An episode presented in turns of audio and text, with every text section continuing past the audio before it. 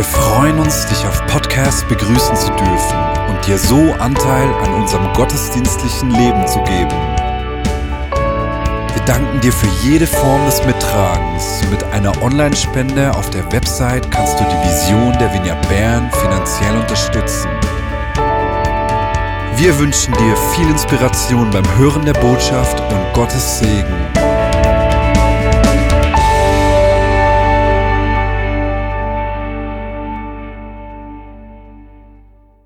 Es ist so schön, wieder hier in Bern zu sein, bekannte Gesichter zu sehen. Es ist wie, als ob ich nach Hause kommen würde. Es ist wirklich, äh, also für mich, es ist für mich wirklich jetzt gerade ein sehr schöner Moment, eigentlich unter euch zu sein und äh, wieder hier zu sein und äh, auch noch die Ehre zu haben, heute euch noch ein paar Worte mitzugeben. Ich möchte heute über eine Person aus der Heiligen Schrift sprechen, die in zwei konfessionellen Traditionen sehr ungleich behandelt wurden und werden.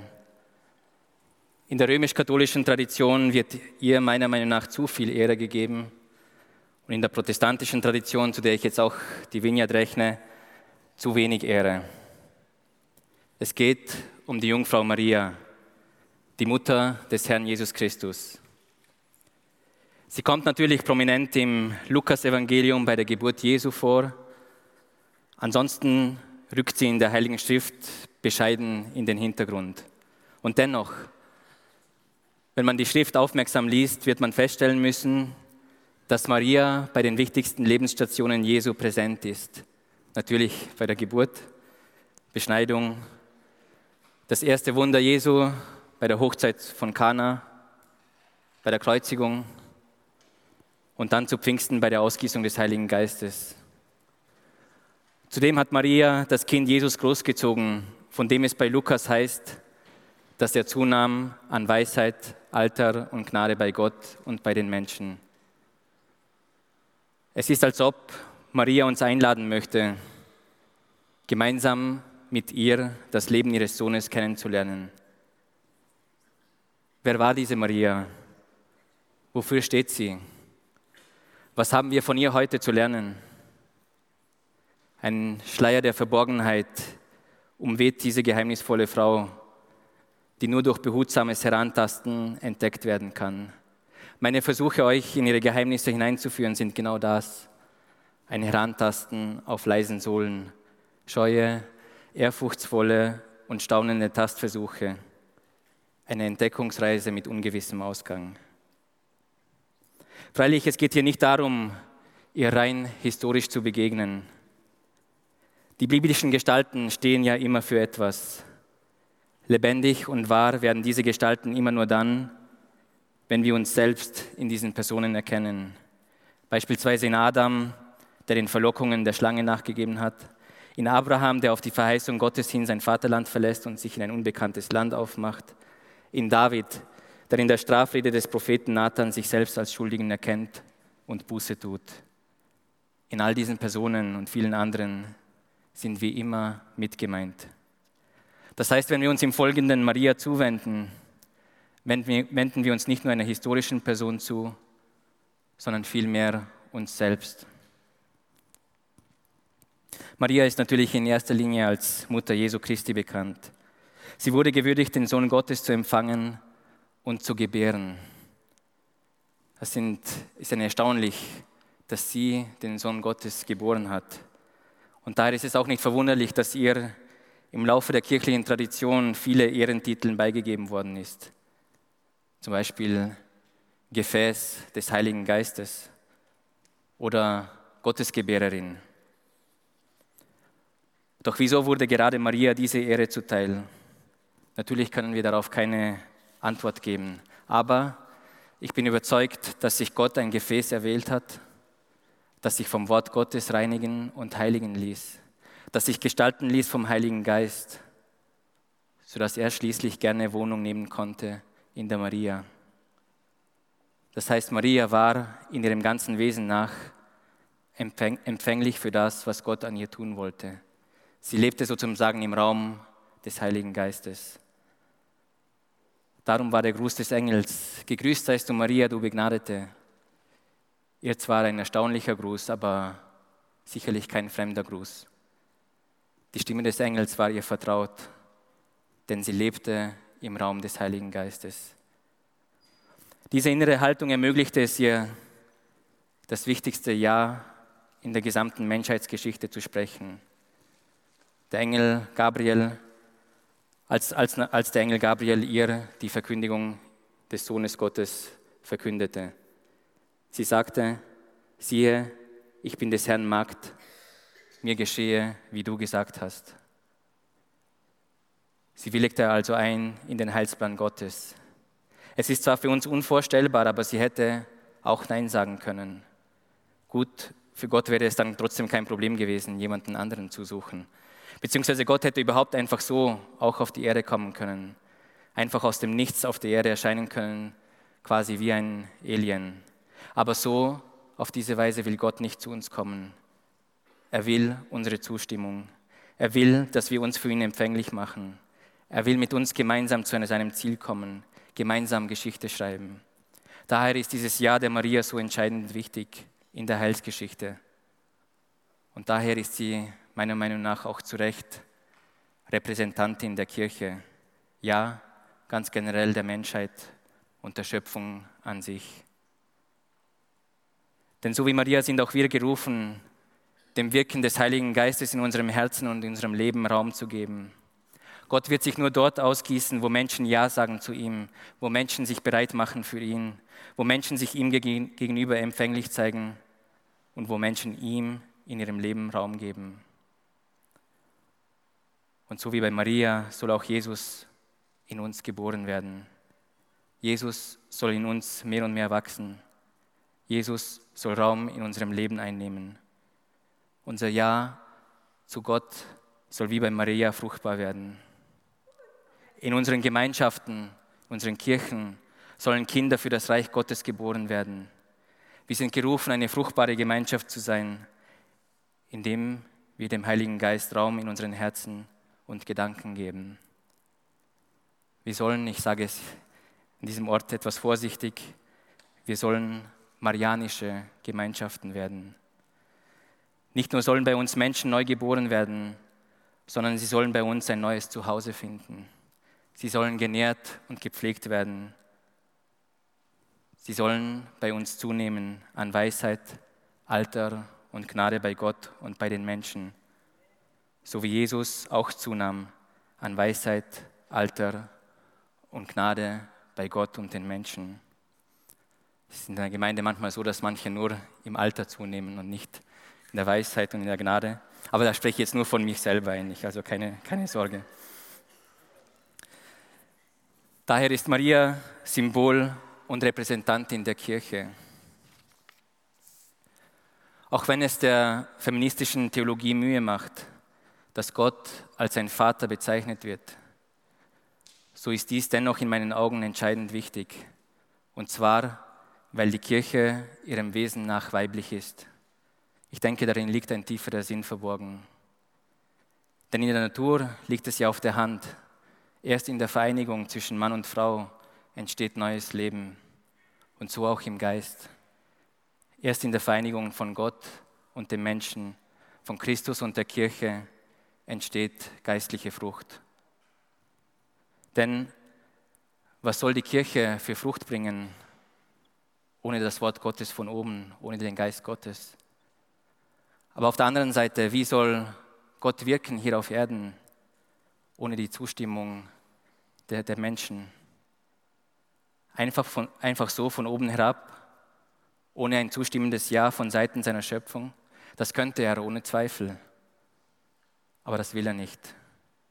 Gott will nicht ohne unser Ja wirken. Gott vergewaltigt nicht. Gott liebt.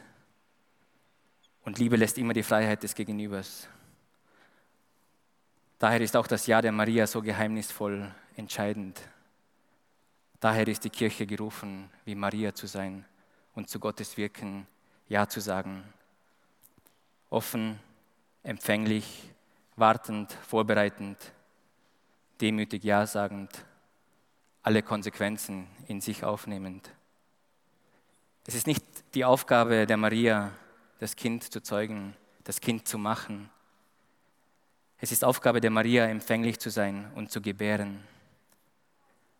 Das Heil auf Erden wird nicht von oben organisatorisch gemacht und produziert, sondern es wächst mitten in unserer Gemeinschaft organisch, lebendig.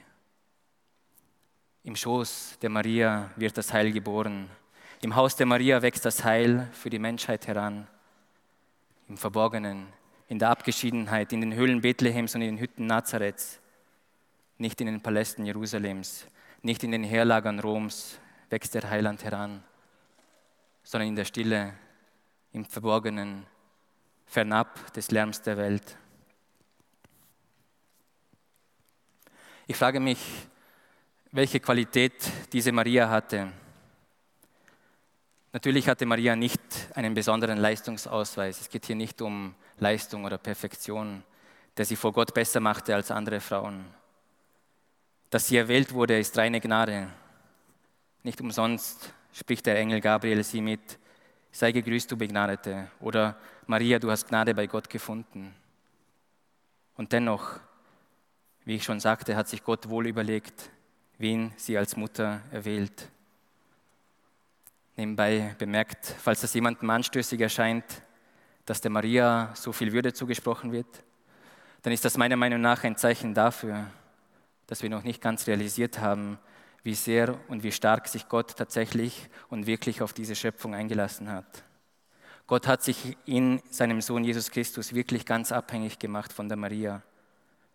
Es ist verständlich, dass er diese Aufgabe nicht irgendjemandem anvertraut hat. Und so ist es auch bei uns. Auch uns vertraut Gott nicht mehr und nicht weniger Aufgaben an, soweit wir uns für ihn öffnen oder ihm gegenüber uns verschließen. Ich glaube, der Schlüsselpunkt liegt in, Maria, liegt in Marias Fähigkeit, Gottes Worte in ihrem Herzen zu empfangen, zu bewahren und zu bewegen. Wir lesen in Lukas Kapitel 2, Vers 19, als die Hirten auf dem Felde ihr das Geschehene erzählten. Maria aber behielt alle diese Worte und bewegte sie in ihrem Herzen. Es war ihre Herzensausrichtung, die es ihr ermöglichte, all die gesprochenen Worte Gottes nicht nur im Kopf intellektuell oder akustisch mit dem Ohr kritisch, fragend, prüfend aufzunehmen, einen Ohr hinein, im anderen Ohr hinaus, schnell hörend, aber schnell wieder vergessend, scheinbar wichtigeren und dringlicheren Dingen zuwendend. Nein, sondern es war ein aufnahmebereites Herz, das die Worte Gottes wirklich in ihrem, Wirken, in ihrem Inneren wirken, zu, wirken gelassen hat. Sie bewegte die Worte in ihrem Herzen hin und her, vergleichend, bedenkend, staunend, ehrfurchtsvoll, anbetend, freudig, erwartungsvoll, erschüttert. Im Griechischen steht dort ein Wort, das unsere Aufmerksamkeit verdient. Sie bewegte diese, Her diese Worte in ihrem Herzen, bewegte, Symbalusa im Griechischen. Das Wort kommt von Symbalein. Wir kennen dieses Wort auch im Deutschen Symbol. Wortwörtlich, sie symbolisierte diese Worte in ihrem Herzen. Es ist ein sehr gewichtiges Wort. Symbalein kann auf Griechisch vieles bedeuten, aber in diesem Kontext heißt es so viel wie zusammentragen, nachdenkend in sich bewegen, erörtern, vertiefen, verdichten das Wort Gottes verdichten, indem viele verschiedene Aspekte zusammengetragen werden, sodass diese im Herzen bewegte Gedanken Gewicht erlangen. Gottes Worte werden von ihr konzentriert verdichtet, sodass sie Bedeutung, sodass sie tiefe Bedeutung gewinnen. So wie auch Dichtung Gedanken und Assoziationsräume öffnet und die gewöhnliche Sprache übersteigt, so wie bei Verliebten ein Ich liebe dich Gewicht hat. Maria ließ sich von den Worten Gottes betroffen machen, die sie nicht wieder vergaß, sondern immer wieder in ihrem Herzen neu bewegte. Hat sie nicht die Worte Gottes in der Tat so weit verdichtet, dass diese buchstäblich und wirklich in ihr selbst ins Gewicht fielen? Im Ungarischen, woher ich herkomme, sagen wir, wenn eine Frau schwanger wird, sie fiel ins Gewicht. Sehr treffend in diesem Kontext. Ich glaube, das Ungarische hat ein, ein besonderes Nahverhältnis zur äh, Heiligen Schrift. Vielleicht, weil die Ungarn ganz besonders nah irgendwie ähm, am Herzen Gottes weilen. Nein, nein, war nur ein bisschen Scherz. Im Ungarischen sagen wir eben, wenn eine Frau schwanger wird, sie fiel ins Gewicht. Hat Maria nicht so weitreichend die Worte Gottes in ihrem Herzen verdichtet, sodass sie diese durch den Heiligen Geist als das Wort Gottes selbst, nämlich Jesus Christus, in ihrem Schoß austrug und schließlich für die Welt gebar? Die Worte, die sie in ihrem Herzen bewegte, materialisierten sie sich schließlich nicht in ihr? Symbolisierte sie nicht die Worte Gottes so weit, bis diese tatsächlich Fleisch in ihr wurde? Hat sie nicht den Samen Gottes in ihrem Herzen so viel Raum gegeben, dass das Unerhörte, das Unerklärliche, das Geheimnisvolle Gestalt gewinnen konnte? In ihrem Schoß, langsam aber sicher? Wie Gott selbst in ihrem Schoß tagtäglich wuchs? Ist dieses Kind, das sie dann gebären sollte, in ihr nicht ein Symbol, ein Zeichen für Gottes Liebe, ja eine Verdichtung, eine Materialisierung, eine Fleischwerdung der Liebe Gottes, sodass Gottes Fülle und Gottes Präsenz in diesem Kind sichtbar, hörbar, ja sogar berührbar wird.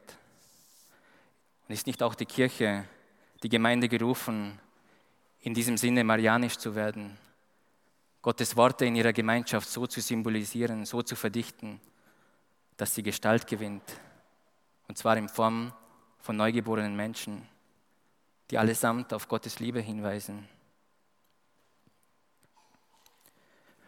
Wo Kinder geboren werden sollen, braucht es zuvor eine Zeugung von einem Mann und ein Gebären von einer Frau. Das erscheint uns selbstverständlich, aber heutzutage ist auch das nicht mehr so selbstverständlich. Was im natürlichen Bereich geschieht, gilt auch für den geistlichen Bereich. Gott Vater zeugt, Maria bzw. die Kirche, die Gemeinde gebärt. Und wir, die wir hier jetzt auch versammelt sind, wir sind die Frucht davon. Denn niemand wird ohne christliche Gemeinschaft ein Christ. Johannes Calvin sagte treffend, der kann nicht Gott zum Vater haben, der die Kirche nicht zur Mutter hat. Geistliche Gemeinschaft zwischen Gott und Mensch und natürliche Gemeinschaft zwischen Mann und Frau entsprechen dabei einander.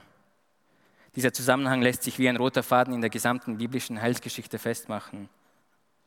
Angefangen von Genesis, der Schöpfung, wo Gott Mann und Frau in seinem Ebenbilde schafft, um fruchtbar zu werden, bis hin zum himmlischen Hochzeitsmahl zwischen dem Bräutigam Christus und der Braut, die Kirche. Das eine kann man nicht auflösen, ohne dass es Folgen hätte für das andere. Denn dort, wo wir den tieferen Sinn von der Männlichkeit Gottes. Und es ist mir wichtig hier zu sagen, dass Gott nicht ein Mann ist oder männlich ist, aber er wird äh, in diesem Geschlecht äh, beschrieben, wenn wir ihn als Vater anrufen beispielsweise. Und ich denke, es hat einen tieferen Sinn, denn dort, wo wir den tieferen Sinn von der Männlichkeit Gottes und der Weiblichkeit der Kirche vergessen, dort werden auch die natürlichen Geschlechterbeziehungen durcheinandergebracht. Und umgekehrt, wo wir unsere natürliche, von Gott geschaffene Schöpfungsordnung verwirren, haben wir auch keinen Sinn mehr für das Beziehungsverhältnis zwischen Gott und dem Menschen. Da Gott seine Kinder zeugt und die Kirche, die Gemeinde, die Gemeinschaft ihre Kinder gebärt, aus diesem Grund ist auch die Ehe zwischen Mann und Frau eine heilige Institution. Sie ist heilig, weil sie fruchtbringend ist. Der Engel Gabriel verheißt der Maria, darum wird auch das Heilige, das geboren wird, Gottes Sohn genannt werden. Das, was Mariens Schoß durchbricht, ist das Allerheiligste. Und so auch die natürliche Zeugung und Geburt. Alles, was den Schoß einer Frau durchbricht, ist heilig. Und ich meine, jeder von uns war mal in dieser Situation. Jeder von uns war mal im Schoß einer Frau. Das heißt, jeder von uns ist auch etwas Heiliges weil Gott diese Schöpfung, weil Gott Maria gewürdigt hat, dass er selbst auf dieselbe Weise zur Welt kommt wie wir. Darum hat er die Ehe, Mann, Frau, das Zeugen, das Gebären, das Kind nicht nur gesegnet, sondern auch geheiligt. Wie komme ich von der Symbolisierung des Wortes Gottes zu Fragen wie Mann, Frau, Zeugung, Geburt, Kind, Ehe? Maria bedachte, bewegte, trug zusammen, verdichtete die Worte Gottes, sie symbolisierte sie. Das von ihr geborene Kind wird zum Symbol der Liebe Gottes zur Welt. Aber für Maria war diese Geburt kein Spaziergang. Es wurde ihr in großen Nöten und Schmerzen abgerungen gegen einen mächtigen Gegenspieler. Das Gegenteil des griechischen Wortes Symbalein bedeutet Diabalein. Und das Hauptwort dazu ist Diabolon, der Diabolos, das Diabolische. Bedeutet Symbalein zusammentragen, bewegen, bedenken, so bedeutet Diabalein das Gegenteil, nämlich durcheinanderwerfen, durcheinanderbringen, zerstreuen, zerstören, das Gegenteil zu verdichten, auszudünnen. Die Macht des Teufels besteht darin, zu verwirren, abzulenken, zu täuschen, zu lärmen. Wir müssen Maria als eine kämpferische und streitende Frau verstehen, so wie die Kirche in ihrem Wesen nach auch eine kämpferische und streitende Kirche ist. Das Heilige, das in ihr wachsen und geboren will, wird angefochten und angegriffen. Die Herodesse dieser Welt haben es auf dieses Heilige abgesehen. Sie wird gejagt, man will ihr Kind töten. Ein Gespür für den inneren und äußeren Kampf Marias und ihren Schmerzen bekommen wir, wenn wir eine eher unbekannte Stelle aus der Johannes-Offenbarung Kapitel 12 lesen. Und es erschien ein großes Zeichen im Himmel. Eine Frau mit der Sonne bekleidet und der Mond unter ihren Füßen und auf ihrem Haupt eine Krone von zwölf Sternen. Und sie war schwanger und schrie in Kindsnöten und hatte große Qual bei der Geburt. Und es erschien ein anderes Zeichen im Himmel und siehe, ein großer roter Drache, der hatte sieben Häupter und zehn Hörner und auf seinen Häuptern sieben Kronen. Und sein Schwanz fegte den dritten Teil der Sterne des Himmels hinweg und warf sie auf die Erde. Und der Drache trat vor die Frau, die gebären sollte, damit er, wenn sie geboren hätte, ihr Kind fräße. Und sie gebar einen Sohn, einen Knaben, der alle Völker weiden sollte mit eisernem Stabe. Und ihr Kind wurde entrückt zu Gott und seinem Thron. Und die Frau entfloh in die Wüste, wo sie einen Ort hatte, bereitet von Gott, dass sie dort ernährt werde, 1260 Tage. Und es entbrannte ein Kampf im Himmel. Das ist Weihnachten einmal anders. Vielleicht weniger kuschelig und heimelig. Dafür aber, wenn wir einen nüchternen Blick auf diese Welt werfen, realistischer. Und weil der Teufel nicht so sehr Angst hat vor leeren, ausgedünnten, geistlich klingenden Worten, sondern vor der Materialisierung, Fleischwerdung und Konkretisierung des Wortes, so sieht er es auch heute auf das ab, was die Liebe Gottes am meisten symbolisiert, am meisten verdichtet. Ehe, Mann, Frau, das Zeugen, das Gebären, das Kind. Ganz treffend haben es die Begründer der modernen Ideologien es auf den Punkt gebracht. Ich zitiere. Also nachdem die irdische Familie als das Geheimnis der heiligen Familie entdeckt ist, muss nun erstere selbst theoretisch kritisiert und praktisch umgewälzt werden. Das heißt auf gut Deutsch, um die heilige Familie zu zerstören, muss die irdische Familie theoretisch und praktisch verändert und damit auch zerstört werden. Das sind Worte von Karl Marx, dem Vordenker einer Geisteshaltung, die nach dem Zusammenbruch der kommunistischen Länder mehr denn je in unserer Gesellschaft präsent sind. Denn in der Tat, der Teufel richtet seinen Kampf gegen Christus und die Kirche, indem er die heilige Familie in Gestalt der irdischen Familie verfolgt. Ich bin vor ein paar Wochen in Zürich Zeuge gewesen vom Marsch fürs Leben. Insbesondere hatte ich die Gelegenheit, den Verwüstungszug der Gegendemonstranten mitzuverfolgen. Der Sturm der Verwüstung, den sie hinterlassen haben im Kampf für ein autonomes, selbstbestimmtes Leben, spricht für sich. Und die Transparente auch. Hätte Maria abgetrieben, wärt ihr uns erspart geblieben. Einmal mehr wird Maria und das Jesuskind verfolgt in dem Kampf gegen Ehe, gegen die natürliche Geschlechterordnung von Mann und Frau und gegen das Kind geführt wird. All dies im Namen von Fortschritt, Freiheit, Gleichheit, Emanzipation. Unter dieser starken und großen Macht der Verwirrung und der Drohung kostet es viel Kraft und viel Mut, wie Maria Gott ein Ja zu geben und seinen Worten wirklich Raum in unserem Herzen, in unseren Gedanken zu geben. Treffend verkündete der alte Kreis Simeon in Lukas Kapitel 2, Vers 34 folgende. Und Simeon segnete Josef und Maria und sprach zu Maria, der Mutter Jesu. Siehe, dieser ist gesetzt zum Fall und zum Aufstehen für viele in Israel und zu einem Zeichen, dem widersprochen wird. Und auch durch deine Seele wird ein Schwert dringen, damit viele Herzengedanken offenbar werden. Ja, an Jesus werden sich die Geister scheiden. Und durch Marias Seele wird ein Schwert dringen. Sie wird viele Schmerzen erleiden.